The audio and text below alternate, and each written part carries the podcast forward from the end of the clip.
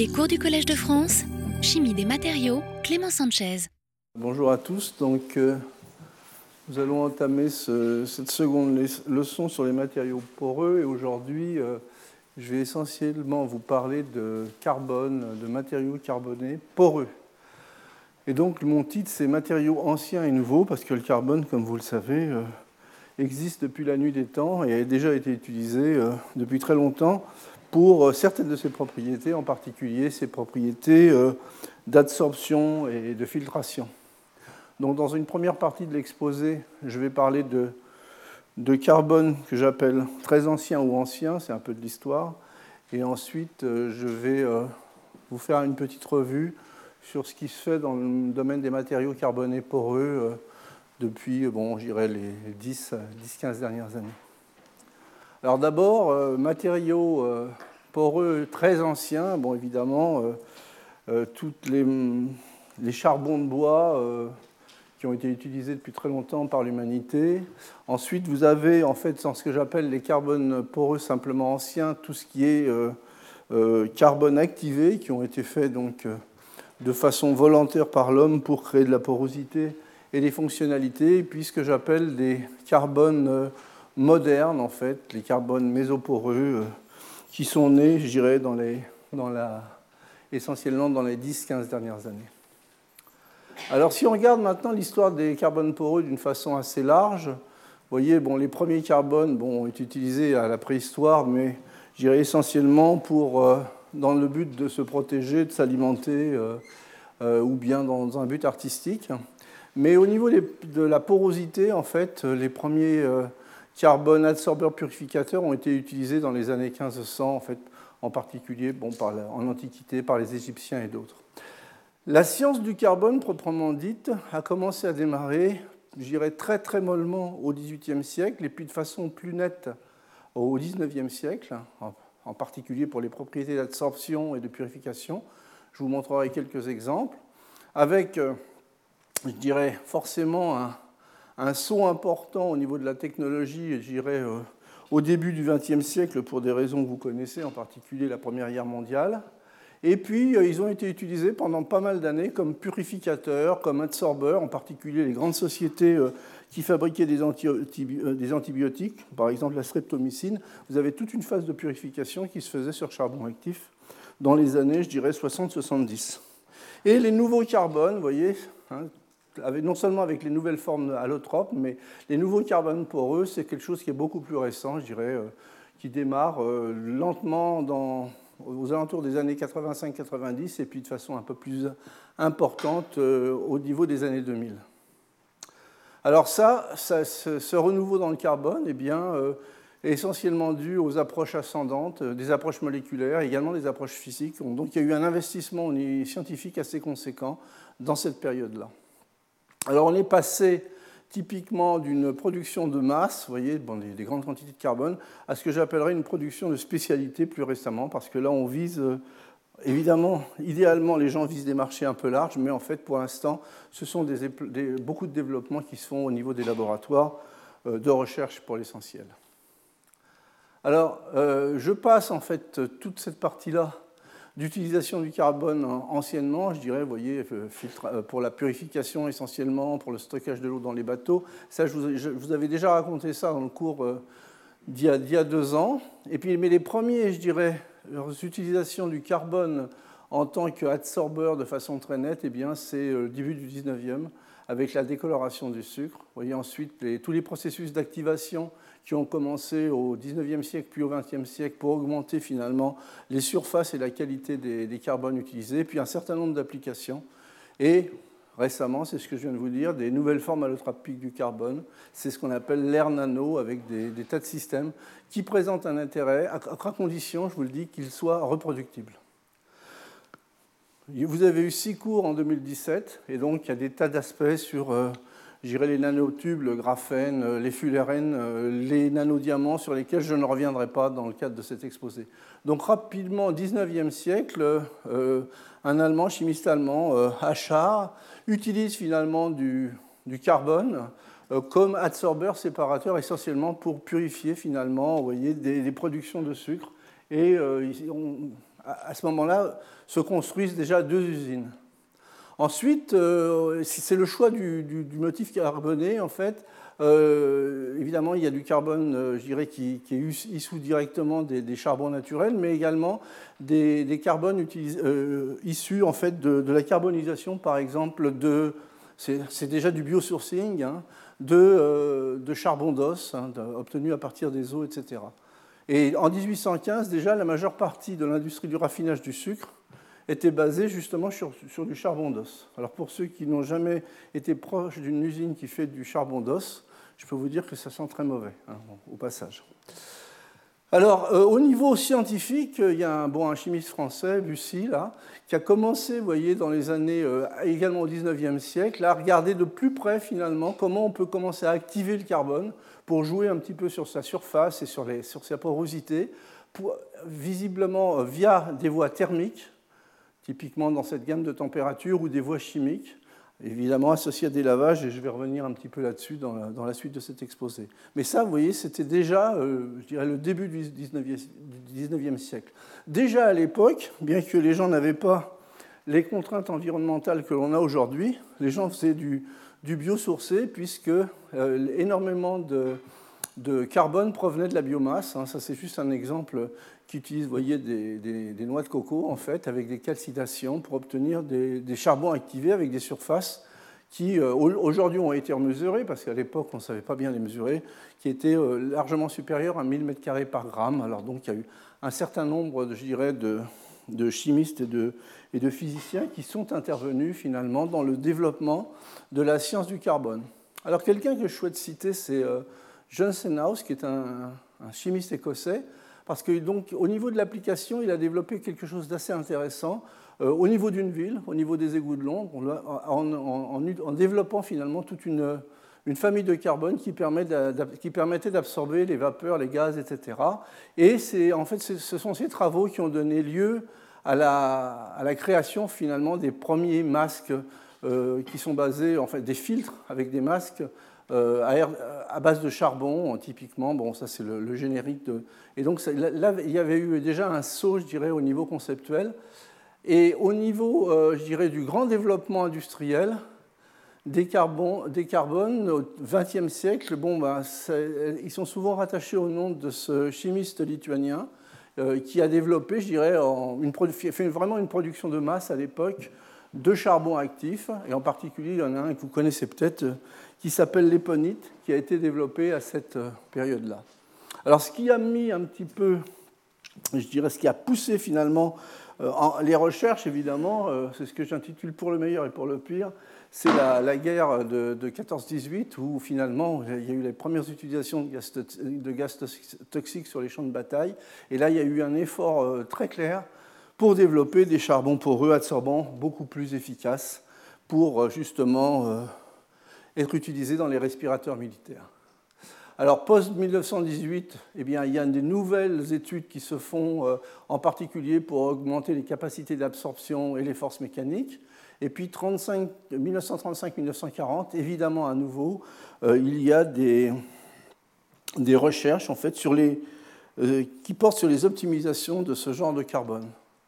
Et donc, essentiellement, ce sont des carbones obtenus par activation et je reviendrai sur ce point. Alors au niveau des carbones, et vraiment de la science des carbones, finalement, les modèles associés à l'absorption ont été développés un peu plus tard. Vous voyez, typiquement aux années au, cours des, années 1930 à peu près. Bon, la dynamique de l'absorption a, euh, a été développée au départ par Mecklenburg. Euh, les phénomènes de sorption sur charbon actif, et en particulier le mécanisme que vous connaissez de condensation capillaire, c'est Kubelka qui l'a trouvé en 1931. Et puis la fameuse théorie que vous utilisez tous les jours pour mesurer des, surfaces spécifiques, je, vous en avais parlé la dernière fois. Bon, bah, c'est le modèle euh, BET de Brunauer, Emmet et Teller de 1938.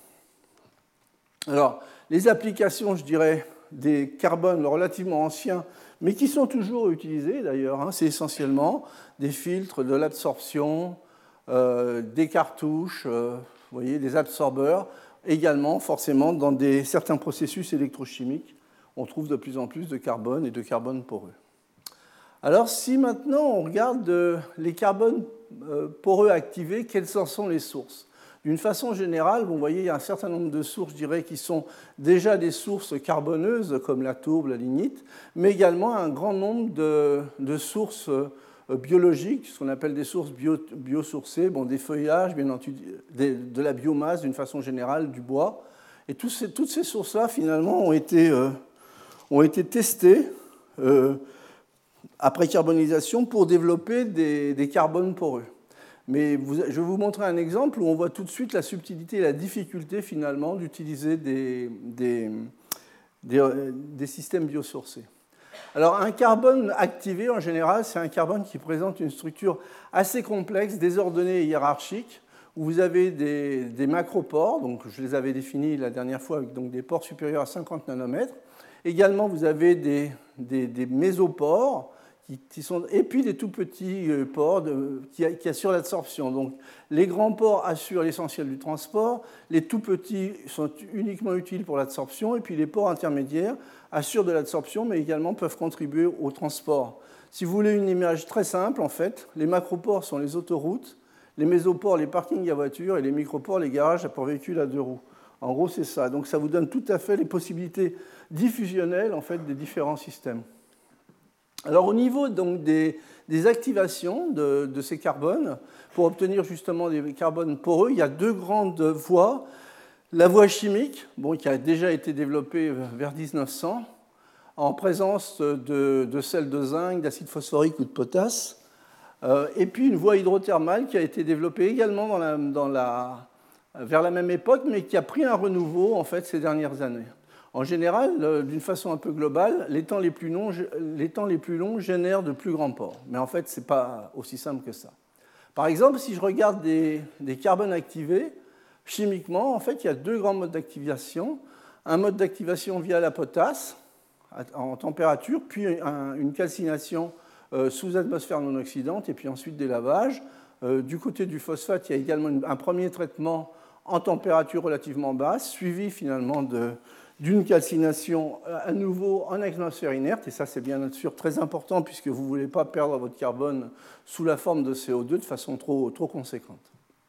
Alors les surfaces sur ces carbones activés, aujourd'hui, si on regarde d'une façon très large, eh ben, c'est déjà très très bien parce que ce sont des surfaces de l'ordre de 1000 à 3000 m2 par gramme avec des tailles de pores, voyez, euh, qui sont euh, entre le micropore et le macropore. Ce qui veut dire qu'au niveau universitaire, malgré le, nombre, le grand nombre de travaux scientifiquement très intéressant. Si les gens ont en tête de déplacer certains marchés, il va falloir travailler.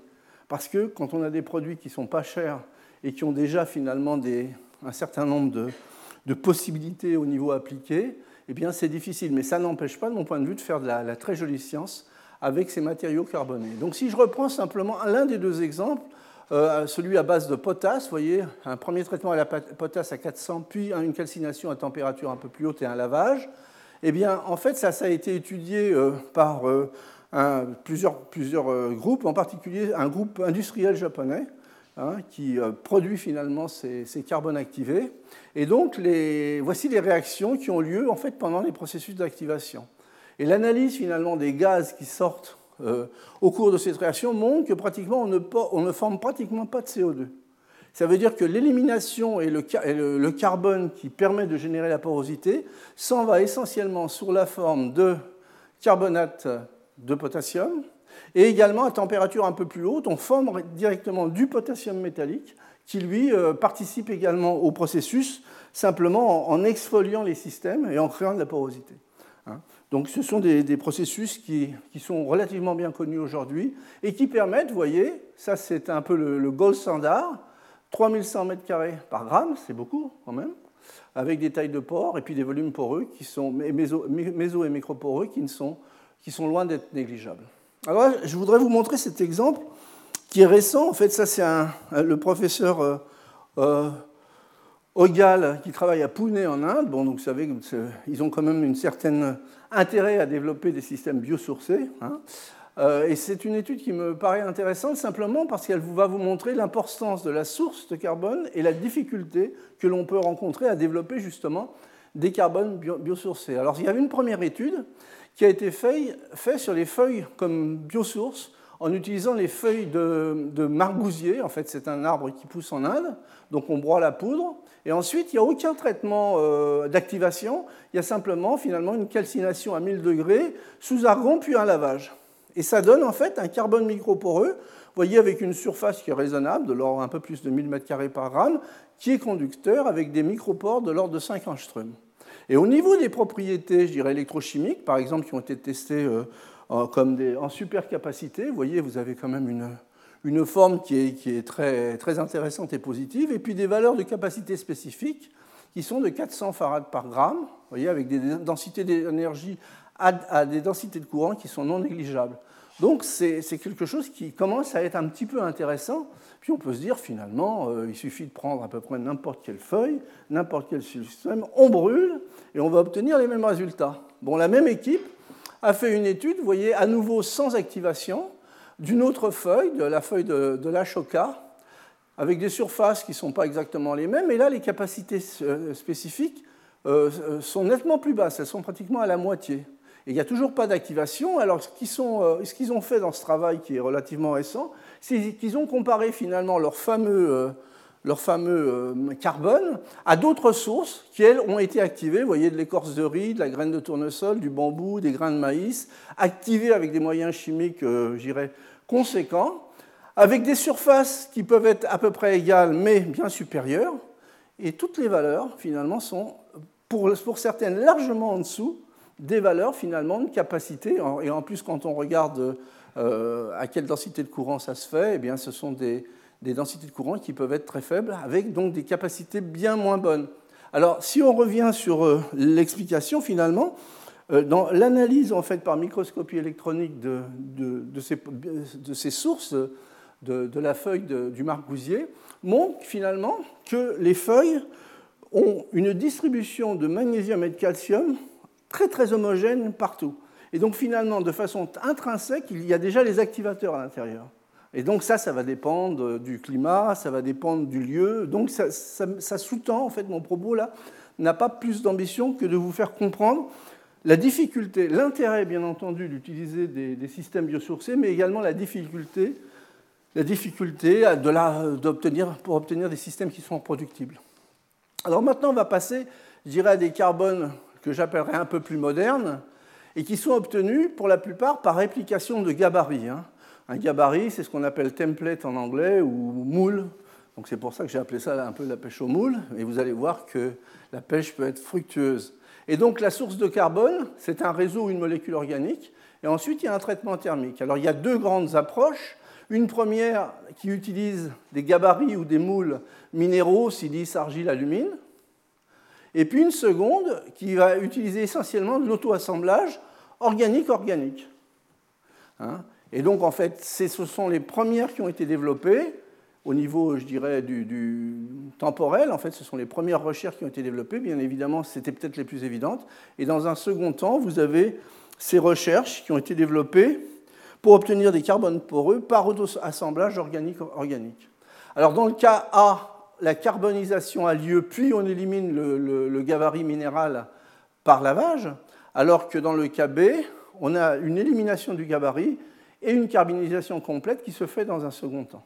Donc en fait, les exigences pour réussir, les exigences pour avoir un succès, ne sont pas du tout les mêmes. Alors au niveau des sources organiques, qu'est-ce que l'on trouve?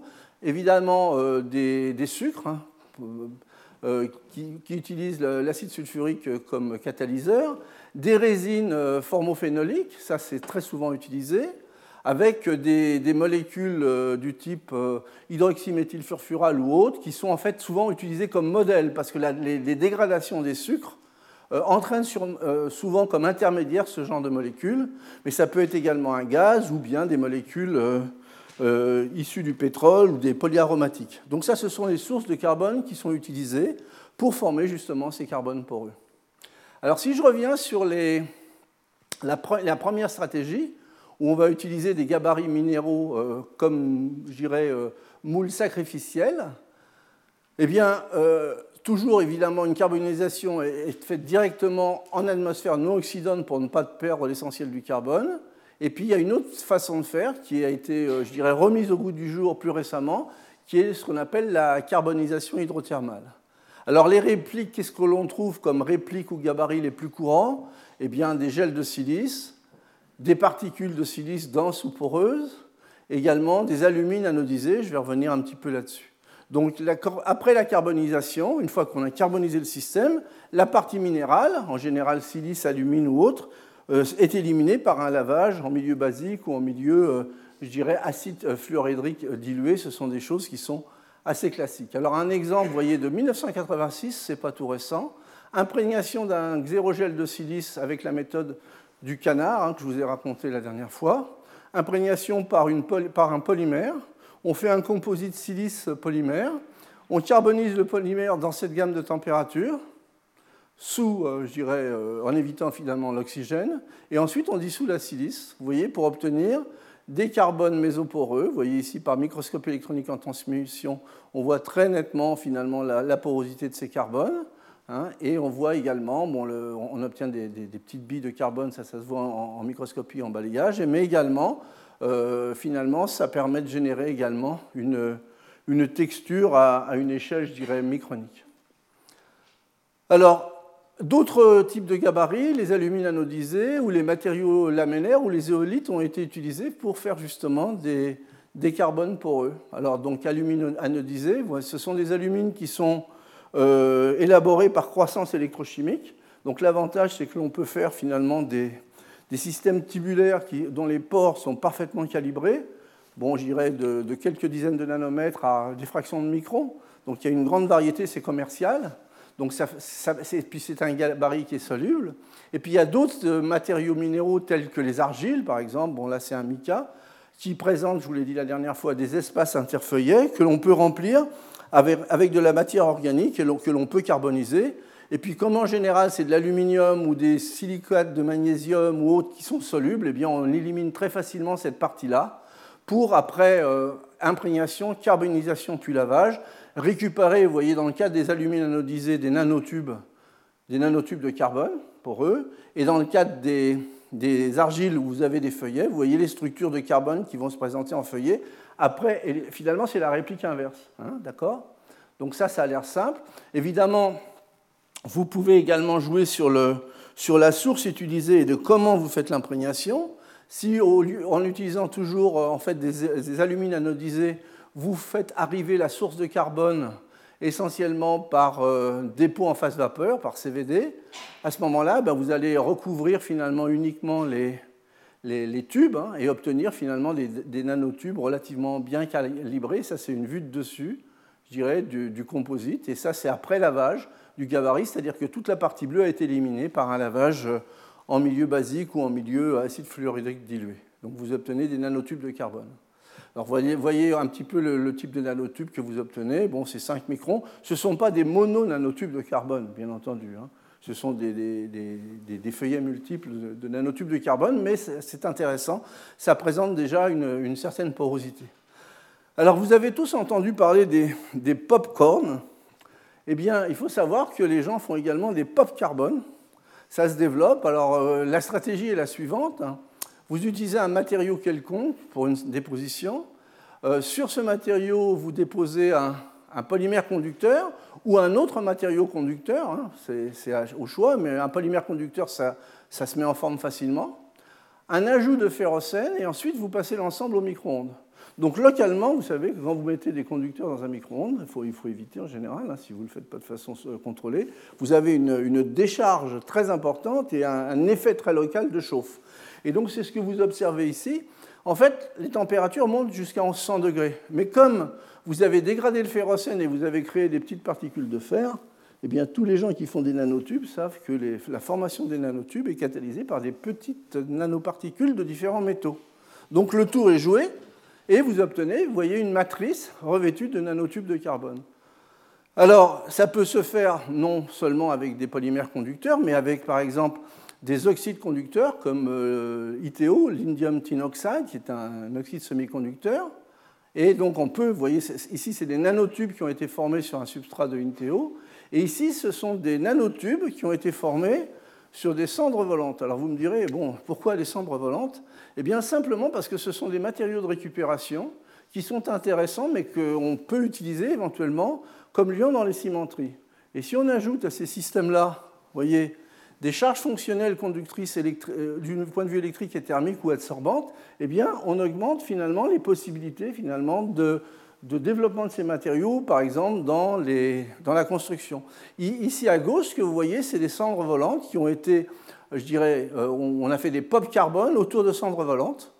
ça, c'est la, photo. Ici, ce sont les, clichés de microscopie électronique. Mais ça peut être fait à partir du moment où on amène un conducteur ça peut être fait sur à peu près n'importe quel type de substrat. Ici, ce sont des, tissus de fibres de verre qui sont rendus conducteurs grâce à justement cette, euh, à cette approche à la technologie. Donc conduction thermique, électrique et également propriété d'absorption.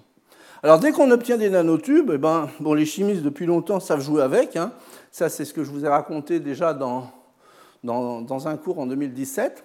En particulier si je me restreins simplement à l'aspect porosité des nanotubes, eh bien, on sait très bien aujourd'hui faire des fonctionnalisations internes de ces nanotubes.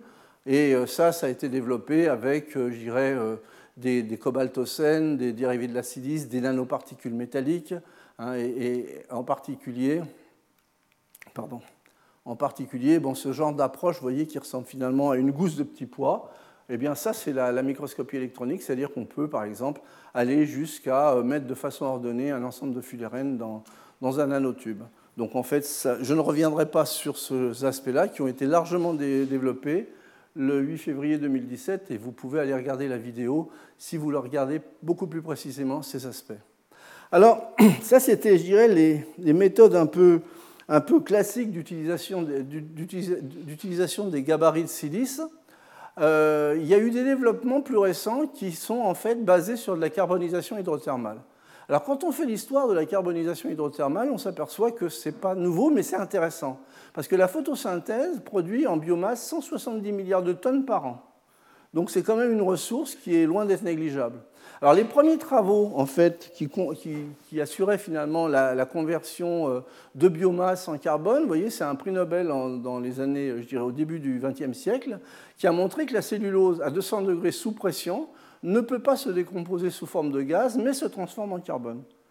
Et à des températures qui sont de l'ordre de 200 degrés. Et donc ça, ça devient intéressant. Ensuite, il y a eu en fait des extensions de ces travaux qui ont montré qu'on pouvait utiliser différentes sources de biomasse et changer les conditions.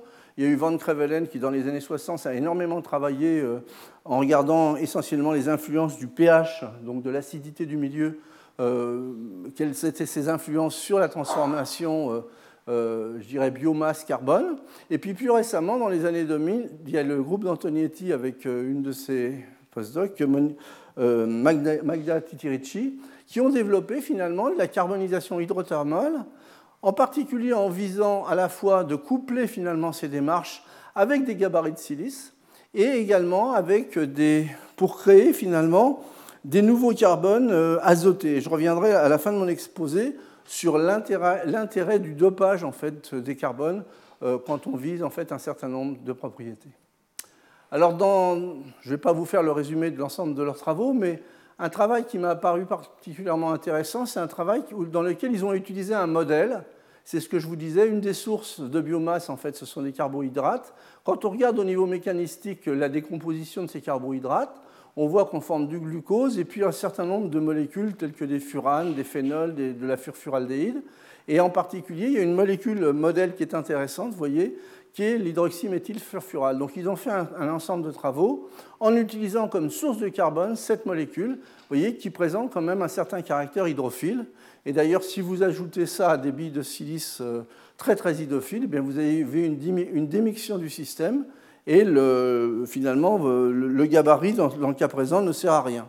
Alors, ils ont fait une étude soigneuse en utilisant finalement comme source modèle cette molécule, l'hydroxyméthylfurfural, et puis des silices euh, qui, étaient, euh, qui, étaient, poreuses, voyez, des silices qui présentent des porosités de l'ordre de 10 nanomètres au niveau de la taille des, pores, et puis des tailles, je dirais, relativement régulières de l'ordre de, de 10 microns. Alors, ce qu'ils ont fait au cours de cette étude, c'est qu'ils ont fait différents types de carbone poreux, et en particulier, ils ont étudié, quelles étaient les morphologies et textures obtenues en fonction des modifications qu'on pouvait faire autour de ce gabarit. Alors, on obtient en fonction de ces modifications, vous voyez, des moules carbonés macroporeux, euh, des nanoparticules isolées, des particules totalement mésoporeuses, de carbone hein, bien sûr, ou bien des particules creuses euh, à couronne mésoporeuse. Et donc en fait leur étude montre un petit peu euh, finalement au niveau du procédé quels sont les paramètres sur lesquels on peut jouer. Alors ça c'est une slide qui est peut-être un peu compliquée, donc, mais je vais essayer de la présenter le plus simplement possible. Ceci représente la, cellule, la silice mésoporeuse qui est utilisée au départ. Et donc cette, silice mésoporeuse peut, être, rendue hydrophobe de différentes façons. Une des façons, c'est de la coupler avec, voyez, ce triméthylchlorosilane, puisque vous avez une phase très très hydrophobe. Et donc si vous faites un système totalement hydrophobe, eh bien évidemment, bah, le, le, précurseur hydrophile a du mal à pénétrer. La seule chose que vous pouvez faire, c'est un moule externe avec les particules, bien évidemment. Et voilà ce que vous obtenez, donc un moule carboné macroporeux et vous avez les empreintes des particules. Ça, c'est une possibilité. Par contre, si vous euh, hydrophobez cette silice que partiellement, et, partiellement hydrophobé, ça veut dire que vous allez le faire par, une, par un post-greffage, et tous les spécialistes savent que le post-greffage est loin d'être homogène. Et en général, vous, ne, vous n'hydrophobez que, que le début en fait, de la particule. Hein. Donc ça, c'est une façon de faire. Et donc, à nouveau, si vous allez au bout de fait, carbonisation plus lavage, etc., qu'est-ce que vous obtenez comme système? Eh bien, vous voyez, vous, allez carboniser finalement toute la couronne de silice, où vous avez réussi à pénétrer avec, le, avec la source de carbone, et puis ce sont des particules creuses. Hein. Ça, c'est une autre possibilité. Une autre façon de hydrophober de la silice, c'est en fait d'enlever des hydroxyles mais ce n'est pas du tout la, même qualité la même qualité au niveau hydrophobe dans ce cas-là. Et donc, vous pouvez vous permettre différents remplissages avec ce précurseur. Donc, tant que vous restez dans des, remplissages, je dirais, euh, euh, inférieurs à 60% volumiques, eh bien, vous allez obtenir, après carbonisation, vous allez obtenir des carbones poreux, cette fois-ci, où vous allez vraiment utiliser euh, toute la porosité accessible, et puis vous allez rester sous forme de nanoparticules. Ça, ce sont les nanoparticules de carbone vues par microscopie électronique en balayage. Et ici, ce sont la porosité qui n'est pas parfaite, puisque ce n'était pas une porosité organisée au départ, mais on voit bien que le système est mésoporeux. Et troisième option, eh bien, c'est vous remplissez de façon beaucoup plus conséquente cette silice déshydroxylée. À ce moment-là, là, vous allez pouvoir commencer à nucléer carrément des grains de carbone. Hein. et ce que vous observez, ben, c'est ça. Ce sont des grains de carbone, des nanoparticules de carbone qui ont euh, clairement nucléé. Donc ça, ça vous montre un petit peu déjà, finalement, les, options que l'on a. Et ça, c'est toujours mon discours. On ne peut pas décorréler en matériaux la chimie et le procédé. Hein, c'est ce que je répète tout le temps, mais on ne peut pas décorréler la chimie et le procédé. Et tant qu'on, si on décorrèle ça, on, ne fait pas du matériau.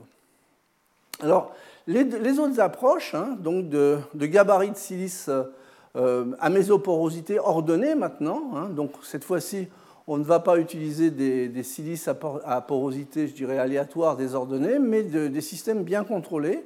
Et pour ça, ben, on va les fabriquer euh, en utilisant essentiellement euh, des milieux micellaires. Et ça, on avait vu ça la dernière fois dans mon dernier cours. Hein. Je vous avais dit, ben, une des façons de faire euh, ces, milieux micellaires, hein, c'est d'utiliser finalement des, des tensioactifs pour former ces micelles. Et donc, en fait, on va remplir finalement euh, ces, micelles de silice hein, euh, avec une source de carbone. Et puis ensuite, bon, on va carboniser, puis in fine, on va, euh, je dirais, éliminer la silice. Ça, c'est ce qu'on appelle une stratégie de nanomoulage, mais en utilisant finalement des moules où les pores sont parfaitement calibrés. Alors la deuxième façon de faire, hein, c'est ce que je vous ai dit tout à l'heure, c'est de faire de l'auto-assemblage, toujours avec des sources équivalentes. Hein. ce sont toujours par exemple des résines formophénoliques, mais cette fois-ci, finalement, l'organisation du milieu micellaire est rendue finalement par un polymère, un polymère amphiphiles qui s'auto-assemble, et donc vous, vous, devez éliminer finalement les micelles et ensuite atteindre une étape de carbonisation. Alors les milieux micellaires, juste un petit rappel par rapport au cours de la dernière fois, en fait sont basés de molécules amphiphiles avec des, finalement des affinités différentes, par exemple une partie, je dirais paraffinique qui n'aime pas l'eau et une partie euh, hydrophile, une tête polaire, hein. très souvent ça peut être un, ammonium par exemple. Et donc euh, au niveau thermodynamique, ces systèmes s'assemblent justement pour créer ces micelles. Et les parties polaires vont se tournent vers l'eau et les parties apolaires vont tendance à, se, regrouper entre elles. Et ces, ces molécules amphiphiles, eh bien, les types d'empaquettement que, que l'on observe vont dépendre essentiellement, voyez, d'un paramètre géométrique qui tient compte finalement euh, de A0 qui est la surface euh, de la partie euh, polaire et du volume finalement de la partie apolaire. Et, puis et donc en fait, si vous favorisez la partie polaire ou la partie hydrophobe, eh bien vous allez pouvoir en, faisant varier finalement la, géométrie de votre système, vous allez pouvoir finalement faire varier la courbure de, la micelle correspondante. Hein, c'est ce que j'ai illustré sur ce transparent, voyez. Euh, lorsque finalement euh, la, balance hydrophile est plus forte, vous, augmentez la balance hydrophile dans votre tension actif, vous avez tendance à, augmenter la courbure, et donc vous pouvez obtenir, vous voyez, des, systèmes sphériques qui ensuite vont, vont s'empacter pour former des cristaux liquides, euh, par exemple cubiques, ou des micelles cylindriques, ou des bicouches, ou des phases lamellaires.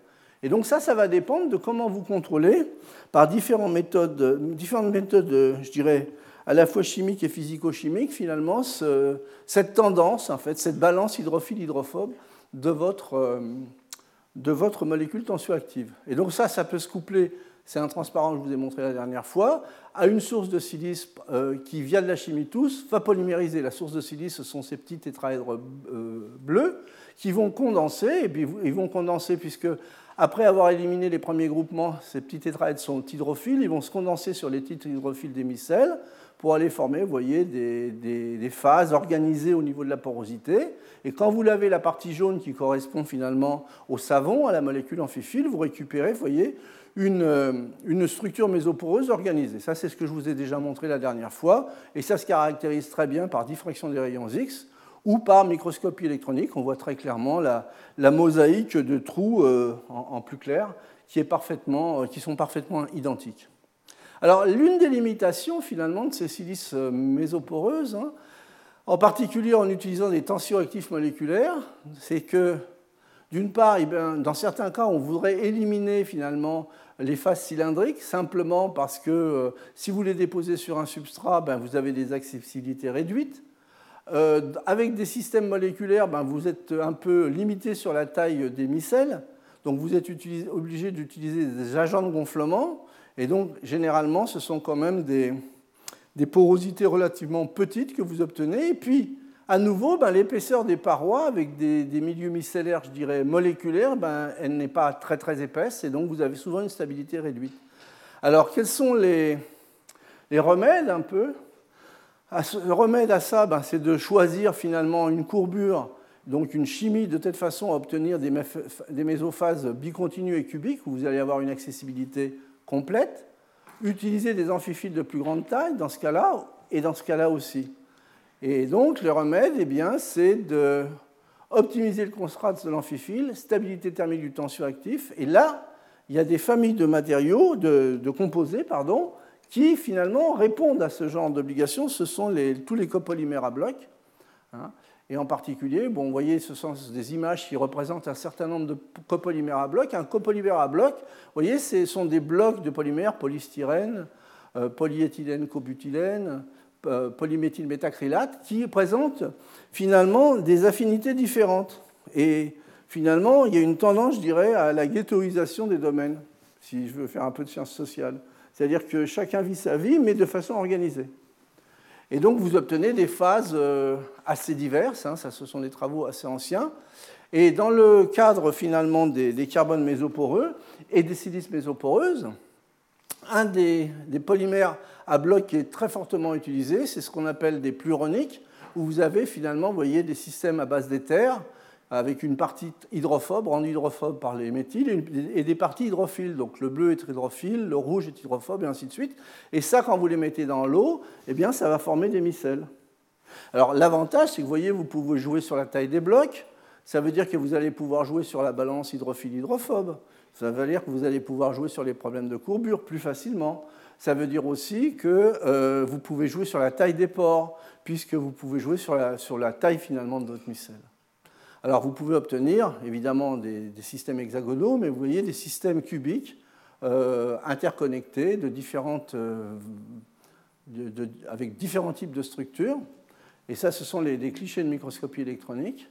Et ce que l'on voit ici, ce sont les, les, données par diffraction des rayons X, puisque vous avez finalement une certaine périodicité dans tous ces systèmes, et que même si le mur n'est pas cristallisé, c'est ce que je vous disais la dernière fois, vous avez une réponse puisque la matière, puisque votre, votre, diffractomètre voit de la matière et, de la, et du vide de façon organisée. Donc vous allez obtenir finalement ce genre de...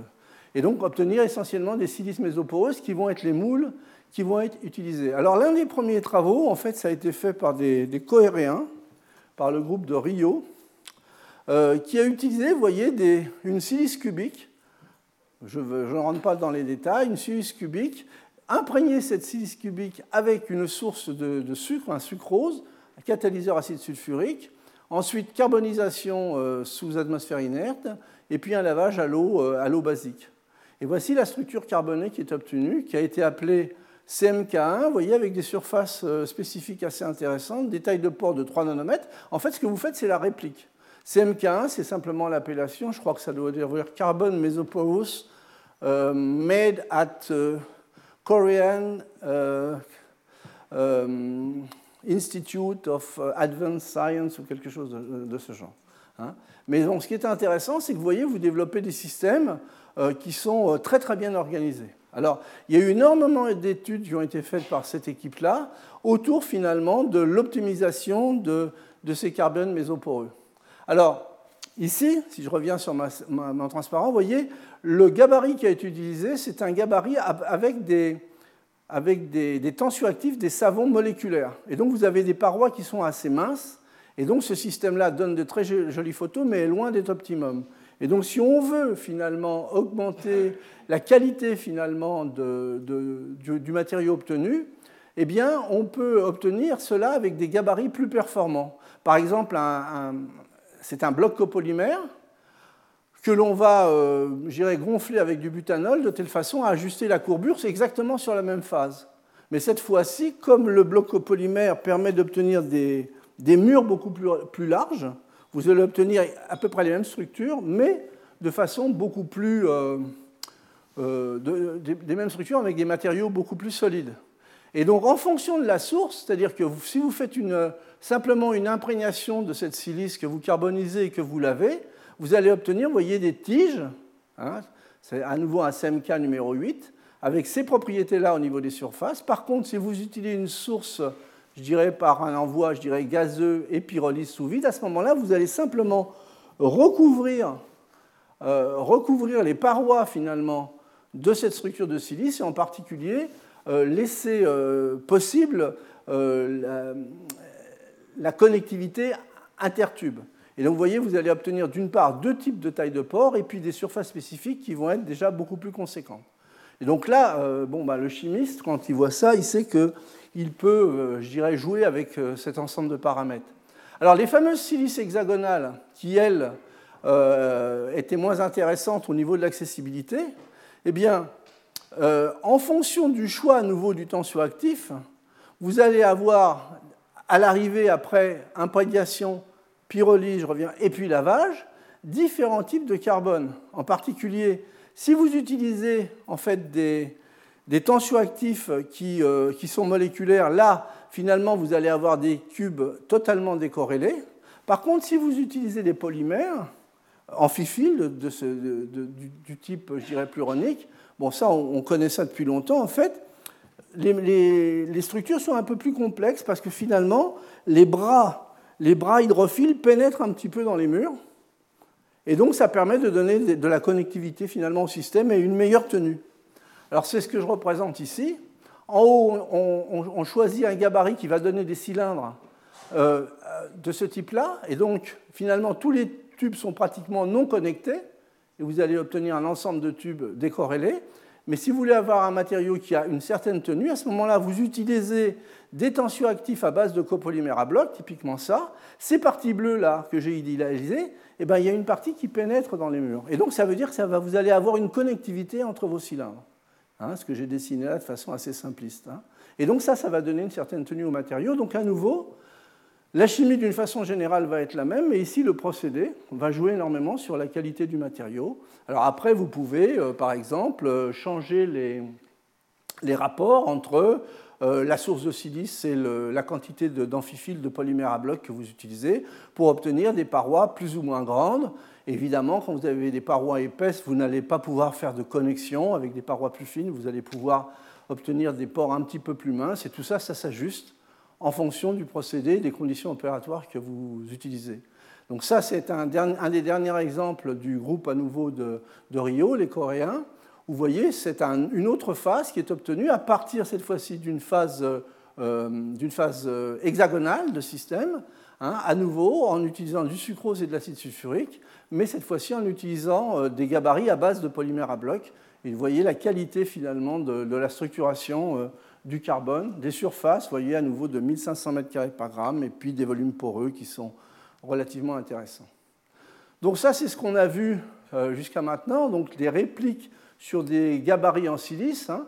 Alors, il y a quand même un, certain nombre de, désavantages hein, euh, sur lesquels je vais revenir. Mais la, deuxième voie, vous voyez, de mon point de vue, me paraît, bon, d'une part, un peu plus innovante par rapport à tous les travaux qui avaient été faits antérieurement, et puis elle présente un certain nombre d'avantages.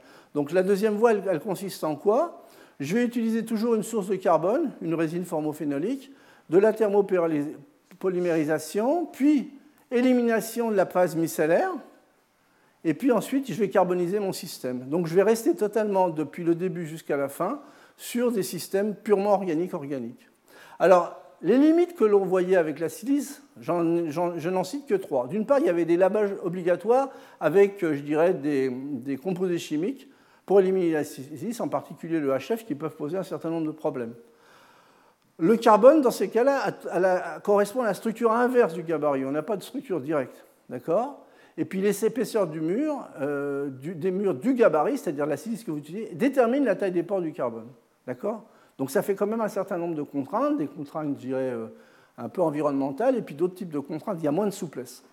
Alors essentiellement, ça a été développé par l'équipe de, de Dong Zhuangzhou à, à, Fudan, et également par un, autre Chinois qui travaille aux États-Unis à Oak Ridge National Laboratory, DAI ils ont justement développé des synthèses totalement basées sur l'organique. Alors ça consiste en quoi? Ça consiste en, l'utilisation de blocs copolymères amphiphiles, vous voyez, euh, avec des parties hydrophobes ici en rouge et des parties hydrophiles en bleu, euh, et puis des résines formophénoliques, une étape de thermopolymérisation, l'élimination des micelles et de la carbonisation. Et tout ça, ça doit être parfaitement orchestré. Évidemment, il faut un processus d'auto-assemblage entre la résine formophénolique qui va, devrait décorer l'extérieur et puis les, micelles qui sont formées. Alors, le succès finalement de ces systèmes mésoporeux, dont les surfaces varient finalement entre 300 et 1500 m2 par gramme, avec des tailles de pores de 3 à 30 nanomètres qui peuvent être ajustables, eh bien, il y a trois conditions minimum pour que ça marche bien. D'une part, le copolymère doit mycéliser et l'un des blocs doit établir des interactions favorables avec le précurseur du réseau carboné. Donc il faut bien décorer le système. Donc interaction favorable. Le précurseur doit réticuler le précurseur de la phase carbonée facilement afin d'établir un pré-réseau stable et rigide qui peut supporter l'élimination du gabarit micellaire, du bloc copolymère. C'est-à-dire qu'il ne faut pas avoir euh, euh, les mêmes dégradations, en fait, la même sensibilité à la dégradation pour les deux phases. Et puis, je répète, donc une meilleure stabilité thermique des précurseurs organiques de la phase carbonée finale par rapport à celle du gabarit micellaire. Alors pour remplir la première condition, l'affinité entre le bloc copolymère que l'on va utiliser et la phase carbonée, eh euh, les, précurseurs qui sont les plus intéressants, ce sont les résines formophénoliques, et en particulier celles qui sont faites à partir de polyphénols, parce qu'une fois que vous condensez en fait, ces polyphénols avec le formaldéhyde, eh bien, il vous reste toujours un, grand nombre de fonctions hydroxy qui vont venir faire des liaisons hydrogènes finalement avec euh, la, phase polaire euh, du, copolymère à bloc. Donc ça, c'est une façon d'assurer, vous voyez, après polymérisation, d'assurer finalement un accrochage euh, relativement correct de la, de la résine sur le copolymère à bloc et sur la partie externe. La condition 2, c'est que le précurseur doit réticuler facilement afin d'établir un pré-réseau stable. L'élimination des gabarits micellaires qui sont euh, utilisés aujourd'hui, eh ben, c'est une élimination qui se fait de façon thermique, thermique évidemment sans air, aux alentours de 350-400 degrés. Donc en fait, l'une des solutions, c'est de prendre des résines qui polymérisent en 3D, pas des lacs linéaires, et en général, le traitement thermique est fait à une température modérée, voyez, mais sur un long temps. Donc ça, c'est une façon d'opérer. Alors quels sont les, les systèmes blocopolymères qui sont utilisés? Eh bien, il y en a un certain nombre. Les, parties rouges représentent la partie hydrophobe et les parties bleues la partie hydrophile. Euh, donc ça, ce sont les polymères classiques type pluronique dont je vous ai parlé. Il peut y avoir également des systèmes à base de polystyrène avec des têtes PEO, polyexide d'éthylène, ou des polystyrènes avec des têtes euh, qui sont euh, également hydrophobes. Et bien entendu, chacun de ces, ces polymères à bloc ont des températures de décomposition qui sont variables, mais qui restent, je dirais, dans un domaine de température relativement stable, alors que les résines formophénoliques 3D sont stables dans ces domaines de température. Donc voilà une façon de faire, je dirais, une fois que l'on a euh, dirais, éliminé le, template, avec des températures longues, euh, de l'ordre de 350 degrés, mais des temps relativement longs. Ensuite, une carbonisation à température. On obtient les carbones amorphes, euh, qui, peuvent être, qui sont différents très clairement des carbones graphitiques. Ça ne veut pas dire parce que, parce que euh, spectroscopie, par exemple, Raman, vous voyez des carbones sp2, ça ne veut pas dire que vous avez du graphite. Et très souvent, dans les articles, il faut faire attention parce qu'il y a énorme, une énorme confusion là-dessus, mais ça change énormément les propriétés. Si vous voulez vraiment obtenir une phase graphitique avec des plans et de l'ordre dans la deuxième dimension, en général, il faut aller taper des températures qui sont au-dessus de 2000 degrés. Donc, euh, quand vous voyez sur un, euh, sur un article graphitisation, 800 euh, degrés, 1000 degrés, ça ne veut rien dire. Faites attention pour les, pour les étudiants qui sont là. Alors, une des façons de faire, bon, un travail que j'ai trouvé assez joli de, de Dye, vous voyez, ce qu'il fait, c'est qu'il dépose dans un premier temps un copolymère à bloc, polystyrène, polyvinyl, polyvinyl polypyridine. C'est ce polymère-là. Il dépose pour faire un film. Ensuite, ce film forme des, euh, copolymères à bloc, mais il faut arriver à orienter finalement la porosité vers l'extérieur. Et ça, ça se fait par ce qu'on appelle un, recuit de solvant à 80 degrés. Vous avez finalement, euh, vous orientez un peu la séparation de phase dans ce sens. Vous remplissez avec une résine formophénolique le système. Et ensuite, ben, vous suivez les étapes, je dirais, classiques de polymérisation, d'élimination du gabarit et de carbonisation. Et ce que vous obtenez, vous voyez ce qu'il a obtenu, ce sont des films, vous voyez la qualité finalement de, la mésostructure, un des films euh, voyez, avec des épaisseurs variables, des pores avec des porosités de l'ordre de 34 nanomètres et des parois de, 9 nanomètres, vous voyez, avec des degrés d'organisation qui sont relativement bien conséquents. Et ça, c'est un peu l'intérêt d'utiliser des blocs copolymères robustes. Hein. Euh, finalement, c'est mieux que ce que vous utilisez habituellement au laboratoire, par exemple les pluroniques. C'est beaucoup mieux d'utiliser ce genre de polymère. Alors, une autre façon de, faire, en fait, c'est d'utiliser ces systèmes, mais en, jouant sur la courbure, c'est ce que je vous ai dit. Et donc, vous allez faire une première condensation entre un phénol et puis, euh, et puis un formaldéhyde pour obtenir un, précurseur, c'est-à-dire une résine polymère qu'on va appeler un résol, symbolisé par ces petites boules euh, bleues, et puis vous allez les mettre euh, finalement en face deux copolymères à bloc dans l'alcool. Alors ce qui se passe, c'est que finalement, euh, pendant le processus d'évaporation, en fonction du copolymère que vous allez choisir, c'est-à-dire vous allez pouvoir faire varier le rapport hydrophile-hydrophobe, c'est ce que je vous disais tout à l'heure, et puis comme vous avez un système phénolique qui vient s'accrocher sur la partie hydrophile, eh bien en fonction du rapport phénol-bloc copolymère, vous allez également pouvoir jouer sur la courbure. C'est assez fin, mais, astucieux, mais vous pouvez jouer sur la courbure, mais en contrôlant parfaitement ces paramètres, vous obtenez finalement des systèmes cylindriques ou des systèmes euh, sphériques qui vont donner finalement des phases interconnectées dans ce cas-là, ou des phases, je dirais, hexagonales dans ce cas-là. Et après, bon, vous avez toujours la même démarche d'une première calcination pour euh, enlever finalement le, gabarit, le, polymère à bloc, et une seconde carbonisation, euh, toujours sous azote ou sous argon, pour obtenir le carbone mésoporeux. Alors vous voyez, la première étape, on obtient des matériaux qui sont manipulables. Ce ne sont pas de la vue de l'esprit. Ça, c'est le matériau qui a été fait avant traitement thermique. Ça ressemble un peu à un plastique. Hein. et ensuite, après euh, calcination, vous obtenez donc différents types de carbone. Vous voyez les surfaces et la taille de pore obtenues. Ça, ce sont les, données de microscopie électronique euh, vues sous euh, différentes orientations. Où on voit, par exemple, dans ce cas-là, on voit bien les pores de façon transverse. Et là, on les voit par, par ce côté-là. Vous voyez, dans ce sens, vous voyez bien les, les ports ponctués. Alors d'autres phases peuvent être en tenue et on peut jouer euh, bien entendu sur, euh, bah, sur tous ces paramètres-là qui permettent d'ajuster finement à nouveau, dirais, le, paramètre d'empaquetement et donc la courbure, le type de phase. Donc là, ce sont des études qui ont été euh, faites à nouveau par le groupe de, de Zhao, de façon très très systématique et très très propre, en faisant varier de façon continue tous les paramètres pour obtenir finalement des phases un petit peu sur mesure. Alors ça, c'est un exemple euh, que j'ai bien aimé parce que c'est le début de création finalement d'une structure hiérarchique.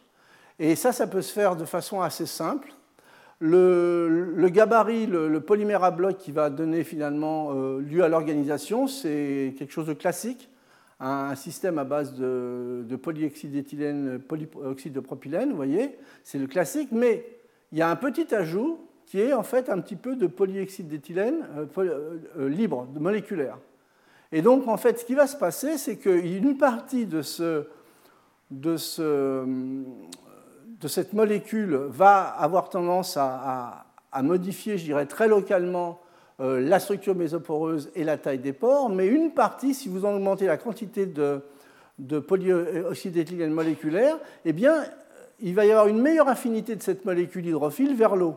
Et ce que vous allez obtenir finalement, c'est un système micellaire où cette petite molécule qui n'a l'air de rien va à la fois modifier un peu la courbure à ce niveau-là, mais également va démixer, donc va faire une seconde phase riche en eau et en PEO. Et donc vous allez avoir un, mélange à la fois d'auto-organisation via les polymères à blocs et de séparation de phase à, cause de cet ajout-là. Et donc vous allez obtenir des macropores et des, des mésopores, bien entendu élimination de la partie organique qui ne sert pas à former le carbone, avec exactement les, méthodes que j'ai précédemment citées, et calcination sous azote pour obtenir la phase carbonée. Vous voyez, donc en fait, ça c'est un, cliché de microscopie électronique en balayage qui vous montre des gros pores. En fait, ça c'est le travail qu'a fait cet individu-là euh, en présence d'eau, donc la démixion, la, la, séparation de phase. Et ici, vous voyez les mésopores en fait qui sont associés au travail qu'a fait le, gabarit, euh, je dirais, à base de copolymère à bloc. Alors, c'est toujours la même équipe. Je voudrais citer encore ce travail parce que, en fait, il y a eu une très nette amélioration sur le choix des copolymères à bloc. En fait, la plupart des travaux que vous voyez dans la littérature utilisent finalement des copolymères à bloc à base de polyoxyde d'éthylène et de PPO. Euh, pourquoi? Parce que c'est commercial, parce que c'est simple. Cette équipe a quand même, euh, je dirais, euh, amélioré finalement la qualité des, matériaux obtenus simplement en faisant euh, des copolymères à bloc en interne, dans le laboratoire. Hein. et ça, ça se fait, je dirais, assez facilement via des synthèses polymériques, ce qu'on appelle atome transfert radical polymérisation, où vous utilisez le bout, par exemple, le bout hydrophile, PO ici. Il y a une première réaction de couplage pour le dérivé bromé, et à partir du dérivé bromé, en, utilisant un catalyseur au cuivre, vous pouvez contrôler parfaitement la taille du brin de, polystyrène que vous allez former. Et donc ça, ça se fait relativement bien au niveau d'un laboratoire de synthèse en polymère, mais ce que j'ai trouvé intéressant, c'est que c'est un laboratoire de classique de matériaux. Et donc ils ont quand même fait l'effort d'aller faire la synthèse euh, de ce genre, alors ce n'est pas du tout leur domaine. Et donc ça leur a permis d'ouvrir finalement de nouvelles voies. Alors les avantages de ces polymères, je dirais beaucoup plus hydrophobes, c'est que d'une part on peut les synthétiser au laboratoire puisqu'ils y sont arrivés, euh, que le contraste hydrophile-hydrophobe est beaucoup plus marqué, euh, qu'on mycélise à plus faible concentration, que la température de transition vitreuse, par exemple, du bloc polystyrène, se fait à haute température, alors que le système classique euh, se fait à basse température. Ça veut dire que le système se ramollit très vite. On peut beaucoup moins jouer sur l'espace temps-température, euh, on obtient des micelles à cœur rigide, et puis que malgré tout, si c'est du polystyrène, et ben, malgré que ça soit un cœur rigide, on a toujours de la mobilité moléculaire, et on peut gonfler ce cœur hydrophobe, par exemple, avec un, petit oligomère à base de polystyrène. Et ça, c'est ce qu'ils ont fait, vous voyez, en partant d'un système polystyrène polyexide d'éthylène, en rajoutant un petit oligomère de polystyrène, en fonction des quantités de polystyrène, eh bien, on peut obtenir différentes phases, simplement à nouveau parce qu'on joue sur la courbure et on joue également sur les aspects de séparation de phase. Donc sans, euh, sans, cette, euh, sans ce petit oligomère, de façon très stable, on va vers voyez, ces structures, euh, dirais, interconnectées après calcination. C'est toujours la même structure in fine, hein, globalement. Lorsqu'on en rajoute, eh bien, on peut gonfler et obtenir des pores plus gros. Si on en rajoute trop, eh bien, on va à la fois gonfler, mais également avoir à nouveau le même phénomène que je vous ai décrit tout à l'heure, une démixion. Et donc vous allez obtenir une séparation de phase et vous allez obtenir deux tailles de pores. Donc ça, c'est ce qu'on obtient. Taille avec un petit peu de, de groupement, port d'une certaine taille, classique mais stable, beaucoup plus robuste que toutes les autres synthèses. Si vous augmentez un petit peu le taux de cet oligomère, eh bien, vous jouez sur la taille des pores, vous les obtenez trop gros. Et puis si vous en mettez trop, eh bien, vous gardez à la fois une taille de pore mésopore et puis vous faites une séparation de phase. Donc en direct, vous obtenez une structure hiérarchique. Alors je le répète, pourquoi c'est intéressant les structures hiérarchiques? Simplement parce que dans beaucoup d'applications, vous avez besoin, c'est l'histoire des autoroutes et des garages à vélo, vous avez besoin de, de grands ports pour limiter les aspects diffusionnels et, de, surface et de plus petits ports pour effectuer les réactions que vous avez besoin de faire. Donc c'est loin d'être euh, euh, innocent.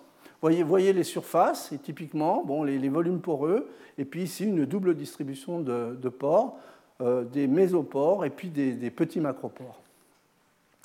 Alors voilà un autre système à structure hiérarchique qui est basé finalement sur l'utilisation de, de billes de latex de bien calibrées. Hein, c'est ce qu'on utilise pour faire des cristaux colloïdaux. Mais cette fois-ci, on va utiliser un ensemble de billes de latex qui vont s'empacter, vous voyez, de façon euh, très propre et très ordonnée. Et puis, on va les infiltrer avec des, blocs copolymères qui vont donner des micelles, des résines, etc. Ensuite, des étapes d'élimination euh, des copolymères haploïques et du latex, puis la carbonisation. Donc, en fait, la seule différence par rapport à ce que je vous ai montré, c'est qu'on utilise un premier gabarit de latex pour créer finalement euh, une structure à une plus grande échelle. Donc on obtient les matériaux carbonés. Voilà ce que ça donne au niveau du carbone une fois qu'on a tout enlevé. Ça, ce sont des, pores, enfin, ce sont les, les, répliques des latex. Et ici, vous avez finalement l'interconnexion associée euh, grâce aux mésopores créés par les blocs copolymères. Donc des surfaces qui ne sont pas énormes, avec des ports de 3 nanomètres et puis des macropores de 350 nanomètres. Je dirais que c'est plus la, stratégie qui m'a paru intéressante. Là, je passe parce que je ne voudrais pas être trop trop long. Alors, au niveau des applications de ces carbones mésoporeux, ben, je vais vous en citer quelques-unes. Bon, ben, évidemment, il y a de la surface, c'est pas très cher. En plus, ces carbones, euh, on peut contrôler relativement correctement la taille des pores et les fonctionnalisations de surface. Et donc on peut en faire par exemple des, capteurs, des capteurs à l'ammoniac, euh, avec des mesures basées sur la résistance, puisqu'en général les carbones sont conducteurs. Sauf que les carbones, c'est très facile à fonctionnaliser, il suffit d'un petit traitement acide pour les fonctionnaliser en surface avec des COH. Et donc vous avez finalement non seulement un, un, carbone conducteur, mais également vous avez des sites de surface qui vont présenter une bonne affinité pour l'ammoniac. Et ce que vous voyez ici, c'est la réponse en fonction du temps de, ce capteur soumis à l'ammoniac. C'est une réponse en résistance. Et vous voyez, vous avez une réponse qui est très nette et rapide, justement parce que finalement, vous avez également euh, une bonne absorption de l'ammoniac sur, ces carbones poreux. Et au niveau de la sélectivité, eh bien, vous avez une sélectivité qui n'est pas de 100%, bien entendu, mais qui est beaucoup plus nette pour l'ammoniac par rapport à d'autres gaz, en particulier par rapport au CO2 ou à d'autres types de gaz, simplement parce que vous avez une surface qui est modifiée et que vous avez finalement un couple acide-base que vous faites en surface. Alors d'autres systèmes euh, mésoporeux carbonés pour faire par exemple des anodes pour batteries au lithium. Et là, eh bien, euh, on, va, euh, on va jouer avec un ensemble de gabarits. À nouveau, les fameuses billes de polystyrène, puis les petites billes de silice comme gabarit. Premier processus d'auto-assemblage. Ensuite, une première étape de calcination pour garder finalement la structure de, de, de silice, mais dans lesquels vous avez déjà imprimé finalement des, gros trous, des gros pores associés au billes de latex, infiltration d'un polymère, carbonisation, lavage pour obtenir un matériau de ce type. Alors ça, c'est un dessin, évidemment. Surface, hmm, pas trop mal, 1120 m2 par gramme. Et vous voyez la qualité de la structure obtenue dans ce cas-là.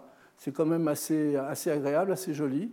Hein, ce que vous voyez là, ce sont les trous associés euh, aux, billes de latex. Ça, ce sont les fenêtres d'interconnexion. Et les petits trous que vous voyez ici, ce sont les trous associés à la silice. Alors, quand ces matériaux-là, justement, l'intérêt d'avoir un système avec des gros trous et des petits trous, euh, pour favoriser la diffusion. Maintenant, si vous comparez ce matériau avec 1120 m2 de surface et un matériau qui est très joli, euh, qui est un des matériaux que je vous ai montré au départ, mésoporeux, avec 1100 m2 de surface, donc les surfaces sont à peu près équivalentes. Mais là, vous avez une double distribution de pores. Ici, vous avez simplement des, pores mésoporeux. Vous les comparez, par exemple, dans la réponse euh, de la capacité spécifique en fonction du nombre de cycles ou la capacité spécifique en fonction du courant spécifique, eh bien vous voyez que c'est très joli dans les deux cas, mais au niveau de la réponse, eh bien, le système qui a une facilité diffusionnelle euh, présente tout de suite des propriétés, je dirais, euh, électrochimiques qui se trouvent clairement au-dessus. Hein, et ça, c'est dû finalement à cette structure euh, biphasique que l'on peut créer grâce à ces, deux gabarits qui sont conjoints. Donc capacité euh, spécifique après 86, euh, c'est pas mal. C'est à une forte densité de courant et en fait, euh, même après un certain nombre de cycles, vous êtes encore à des capacités qui restent raisonnables.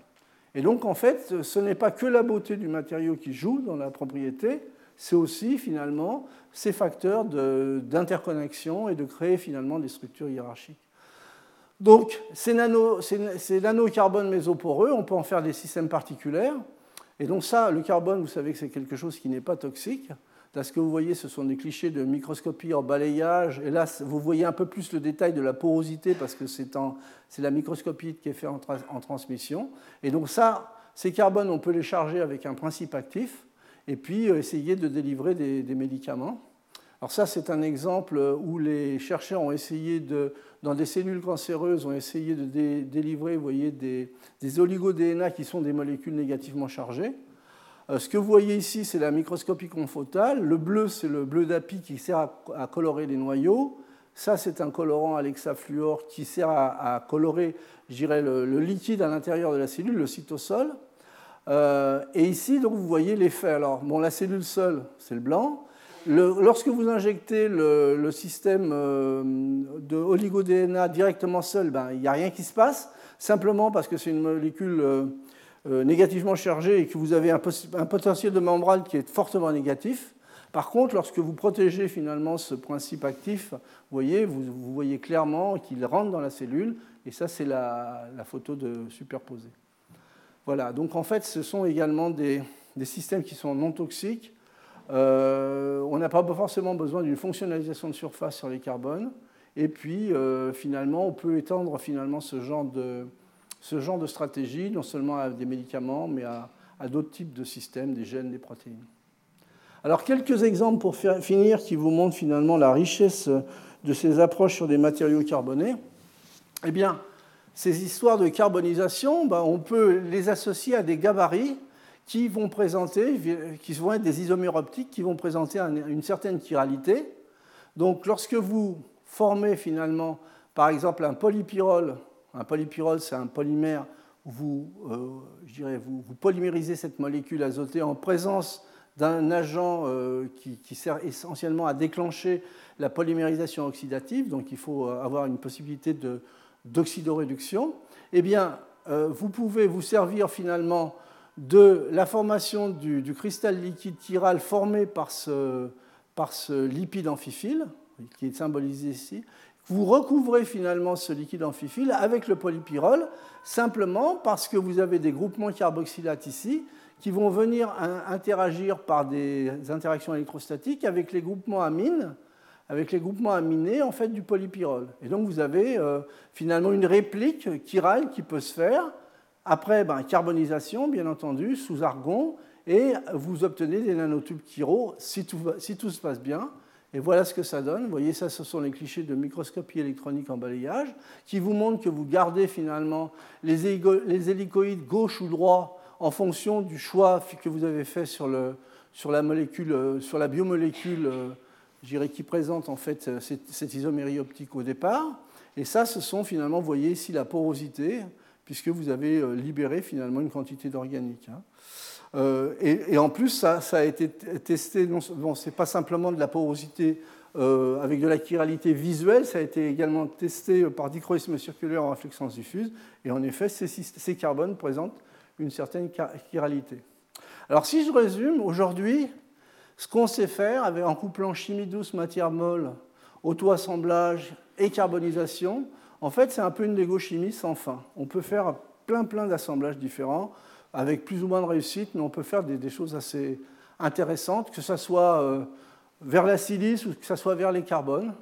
Alors là, je vous présente simplement un certain nombre de photos. Vous voyez des, des, systèmes Korshell carbonés, des systèmes, euh, des, des, boules avec plein, plein de poils, ou des systèmes plus lisses, des Korshell mieux définis, ou des cubes avec des structures, euh, je dirais, beaucoup plus de, géométriques, ou bien des systèmes de filaments.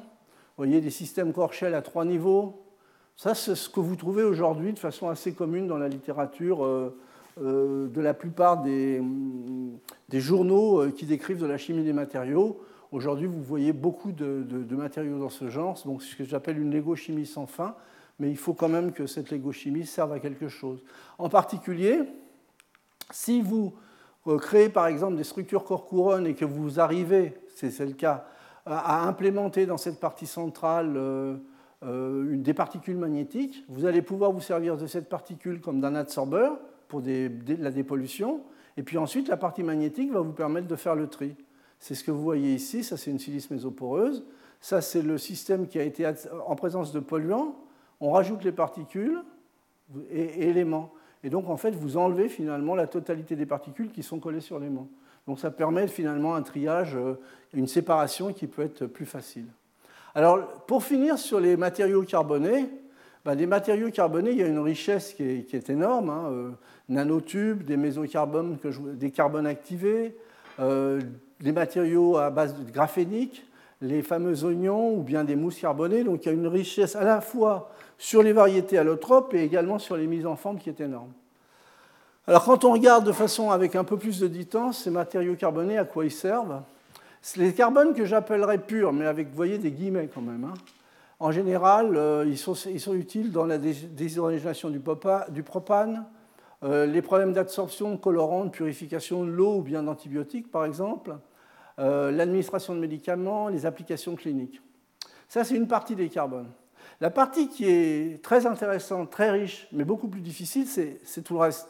C'est-à-dire que ces carbones peuvent être fonctionnalisés avec des éléments euh, des, éléments métalliques ou des éléments, euh, je dirais, du type métalloïde ou des fonctionnalités, et qu'en fonction de, cette fonctionnalisation, vous allez pouvoir générer tout un ensemble de propriétés très très intéressantes. Alors l'une des difficultés de tout ça, ça c'est joli, ça va être la reproductibilité. Parce que vous trouvez dans la littérature beaucoup de travaux et beaucoup de gens qui se, qui se le chignon, pour parler simplement, parce qu'ils ne sont pas d'accord sur les résultats. Je pense que, vu la complexité de ces systèmes, ils font finalement des matériaux différents. C'est pour ça qu'ils ne sont pas d'accord. Alors, qu'est-ce qu'on peut trouver, vous voyez, comme euh, propriété dans ce sens-là, avec des métaux? Eh bien, bon, des, matériaux d'électrode, des matériaux pour la capture du CO2, puisque là, vous allez générer un peu de basicité, euh, de l'électrocatalyse, du magnétisme, de l'absorption. Et du côté des, des hétéroéléments, euh, ben, vous allez euh, faire de l'absorption sélective, ça c'est bon avec des groupements carboxylates. Vous allez pouvoir également générer des, réactions de catalyse qui ont besoin d'une forte acidité de surface, avec du bore, de la supercapacité, avec du phosphore, la catalyse acide, de l'isopropanol, également des supercaps, avec du fluor, de l'électrocatalyse, ça c'est ce que j'ai trouvé dans la littérature. Hein. Euh, avec de l'azote, euh, réduction de l'oxygène et puis de la capture de CO2. Et l'azote en particulier est un, élément qui est énormément travaillé, mais qui est encore très très mal compris. Alors, en conclusion, ces carbones poreux, bon, la nature et la texture des carbones poreux, vous voyez, c'est un peu une longue histoire sans fin. On peut faire aujourd'hui des matériaux peu coûteux pouvant être biosourcés, mais attention à la biosource, et tout n'est pas égal, je dirais. Les carbones amorphes, euh, même après calcination, montrent des enchaînements SP2, mais il ne faut pas confondre cela avec des graphites, c'est autre chose. Ce sont souvent ce qu'on appelle des graphènes-like, des pseudo-graphènes avec de, nombreux défauts. Euh, il y a une richesse très claire au niveau de la chimie et des matériaux sur le nombre de fonctionnalisations qui sont possibles. Il y a des, éléments, voyez, qui sont particulièrement intéressants parce qu'il y a des, fortes modifications euh, des propriétés obtenues simplement par euh, l'inclusion dans les structures de ce genre d'hétéroéléments. Ça, c'est un travail de 1986 qui discutait déjà de ce que c'est qu'un carbone carbonisé à cette température-là et ce que c'est réellement qu'un carbone graphitisé. 1986, ils avaient déjà vu très clairement ce qui était correct, enfin ce qui était une phase et ce qui était l'autre. Alors que vous lisez la littérature à partir des années 2000, et là, ça devient souvent un peu n'importe quoi. Parce que tout le monde parle de graphite, machin. Non, ce n'est pas du tout ça. Il faut faire attention, c'est ça que je veux dire. Alors, deux derniers exemples. Vous voyez des utilisations finalement d'une source de carbone azotée et puis d'un gabarit de silice, euh, polymérisation auto-assemblage on déclenche la polymérisation de la polyaniline avec à nouveau euh, le persulfate d'ammonium, hein, donc il faut un couple d'oxydoréduction, pour ensuite entraîner dans une deuxième étape la carbonisation à 900 degrés et lavage des silices. Et donc voilà ce qu'on obtient, des particules de taille variable, puisqu'on peut jouer sur la taille de la silice, 42, 22, 7 nanomètres. Donc on obtient des particules variables et des tailles variables de pores, avec vous voyez, des surfaces qui peuvent être variées, avec des volumes poreux qui ne sont pas négligeables. Ça, c'est une façon de faire. Mais en fait, quand on teste ces systèmes, puisqu'il y a de l'azote, et je vais revenir sur le rôle de, l'azote, on les teste par exemple en électrocatalyse sans métaux, entre guillemets, je vais revenir là-dessus, en milieu basique, eh bien, bon, pour cette réaction-là, donc la, réaction de, réduction de l'oxygène, eh on trouve que les systèmes sont très actifs, avec des potentiels de, de demi-vagues proches à 0,78 par rapport à, aux platines sur carbone qui est à 0,85, vous voyez, des courants de diffusion qui sont conséquents, euh, une autre sélectivité puisque globalement le nombre d'électrons euh, est proche de 4, vous voyez, c'est 3,86. Ces systèmes ne varient pas leurs propriétés en présence d'alcool, en particulier du méthanol, et présentent une très bonne stabilité. D'autre part, ça c'est au niveau de la réaction d'électrocatalyse, mais au niveau des supercapacités, vous avez des capacités spécifiques qui, qui ne sont pas négligeables, qui sont intéressantes. Alors, il y a des grandes bagarres actuellement dans la littérature. Si vous lisez des articles relativement récents, vous voyez, ça c'est un article à Science, euh, photocatalyse sans métaux. D'accord? Euh, Truc génial, qu'il n'y a pas de métaux. Et là, ça c'est un article à PNAS. Euh, les routes de synthèse euh, contaminent les graphènes euh, de façon non contrôlée avec des éléments métalliques. Donc c'est ça qu'il faut vraiment faire attention. Quand vous lisez des articles ou quand vous voyez des résultats exceptionnels, pensez toujours à faire le travail de fond, regarder comment ça a été fait, les matières premières, etc. C'est important parce que finalement, même si ce sont deux, journaux, je dirais, relativement connus, vous voyez, il, peut y avoir des bagarres des positions. Alors le rôle de l'azote, je voudrais simplement le commenter à, base de deux travaux qui ont été faits euh, récemment, deux revues qui ont été faites récemment par le groupe de, de Corma et par le groupe d'Antonietti, en collaboration d'ailleurs. C'est sur le rôle de l'azote. Alors il y a une vue un peu simpliste, mais qui est, je dirais, suffisamment pédagogique pour être comprise. Lorsque vous regardez, par exemple, le potentiel standard de, certains couples, euh, et donc si vous les classez par rapport au niveau du vide, et par rapport à deux réactions, je la, transformation hydrogène-proton euh, et la transformation oxygène euh, vers la molécule d'eau, vous avez ici deux potentiels standards qui sont 0 et 1,23 volts. Ça, c'est quelque chose de classique. Ce qui veut dire que tous les matériaux qui sont au-dessus de ce trait bleu vont euh, être corrodés quand lorsqu'on les met en présence d'eau. Et tous les matériaux qui sont en dessous de ce trait rouge devraient être nobles, ils ne s'oxydent pas. Alors vous voyez d'ailleurs, à la limite des systèmes nobles, eh ben, vous avez bon, l'or, on sait tous que c'est un métal noble. Vous avez le platine qui est un petit peu borderline, simplement parce que lui, il est stable pour des raisons cinétiques. Ça, c'est purement de la thermodynamique, hein, ce genre de diagramme. Par contre, vous avez les carbones nobles, en particulier les carbones azotés, qui ont une, euh, je dirais une, une orbitale ou un niveau d'énergie occupé très bas. Donc c'est un système qui va avoir énormément de balles à donner ses électrons. Et donc, ça veut dire que c'est un système qui ne s'oxydera pas ou très difficilement. Et donc, l'apport des, hétéroéléments dans les carbones, là, il y a une voie, je dirais, de stratégie chimique intéressante qui s'ouvre. Alors, quand vous comparez maintenant, ça c'est le boulot qu'ont fait euh, euh, qui, a été fait dans l'équipe d'Antonieti. Quand vous, vous, comparez un carbone euh, fait à partir de molécules, voyez, organiques qui ne contiennent pas d'azote, eh bien, lorsque vous regardez le, résultat obtenu dans les mêmes conditions de, de, calcination et de chimie, eh bien, vous obtenez un carbone noir classique qui est non noble et qui est réducteur.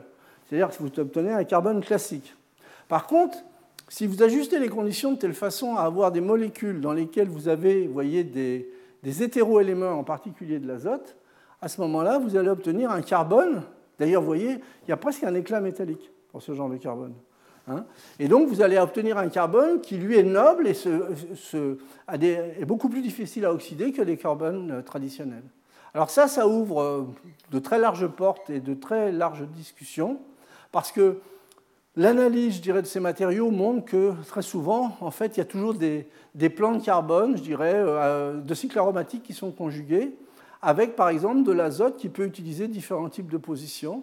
Alors vous imaginez, en fait, le contrôle de ces matériaux-là, c'est quelque chose de difficile, mais on comprend très bien, c'est ce qui est déjà commencé à être décrit dans la littérature, qu'en fonction des positions de l'azote, eh ben, vous n'allez pas voir les mêmes propriétés à l'arrivée. Ça, ça paraît évident pour les chimistes. Mais comment contrôler ça de façon reproductible? Eh ben, Ça, je le laisse faire aux plus jeunes qui sont dans l'Assemblée. Parce que si on arrive à faire ça de façon reproductible, on va limiter l'oxydation, on va avoir des systèmes qui présentent une meilleure conductivité, une meilleure mouillabilité, et on va finalement réussir à optimiser euh, des matériaux qui, de mon point de vue, sont peu coûteux et intéressants, et aujourd'hui, il, y a un gros débat là-dessus, simplement parce qu'on a du mal à être reproductible, parce qu'on ne contrôle pas tout, parce qu'on ne caractérise pas suffisamment bien. Mais je pense qu'il y a une porte ouverte intéressante. Alors les matériaux carbonés dans leur ensemble, eh bien, vous voyez, on peut aujourd'hui en faire des matériaux poreux, euh, j'irai un petit peu euh, à la carte, avec des propriétés intéressantes, soit comme référence, soit comme absorbant en pharmacie médecine, en cosmétique, ou en chromatographie, euh, des supports bon, pour la catalyse ou de la photocatalyse. Évidemment, tous les domaines de l'énergie sont intéressés parce que, in fine, le carbone, ce n'est pas un matériau coûteux. Mais la difficulté, c'est que c'est un matériau qui a l'air simple, mais qui est compliqué. Et donc, euh, ça demande énormément du travail au niveau des laboratoires, au niveau de faire une véritable science du carbone, avec le niveau de complexité que je viens de vous montrer dans, dans l'heure précédente. Voilà. Donc n'oubliez pas que il y aura un colloque assez large sur les matériaux le 22 février et je vous remercie pour votre attention. Retrouvez tous les contenus du Collège de France sur www.colège-2-france.fr.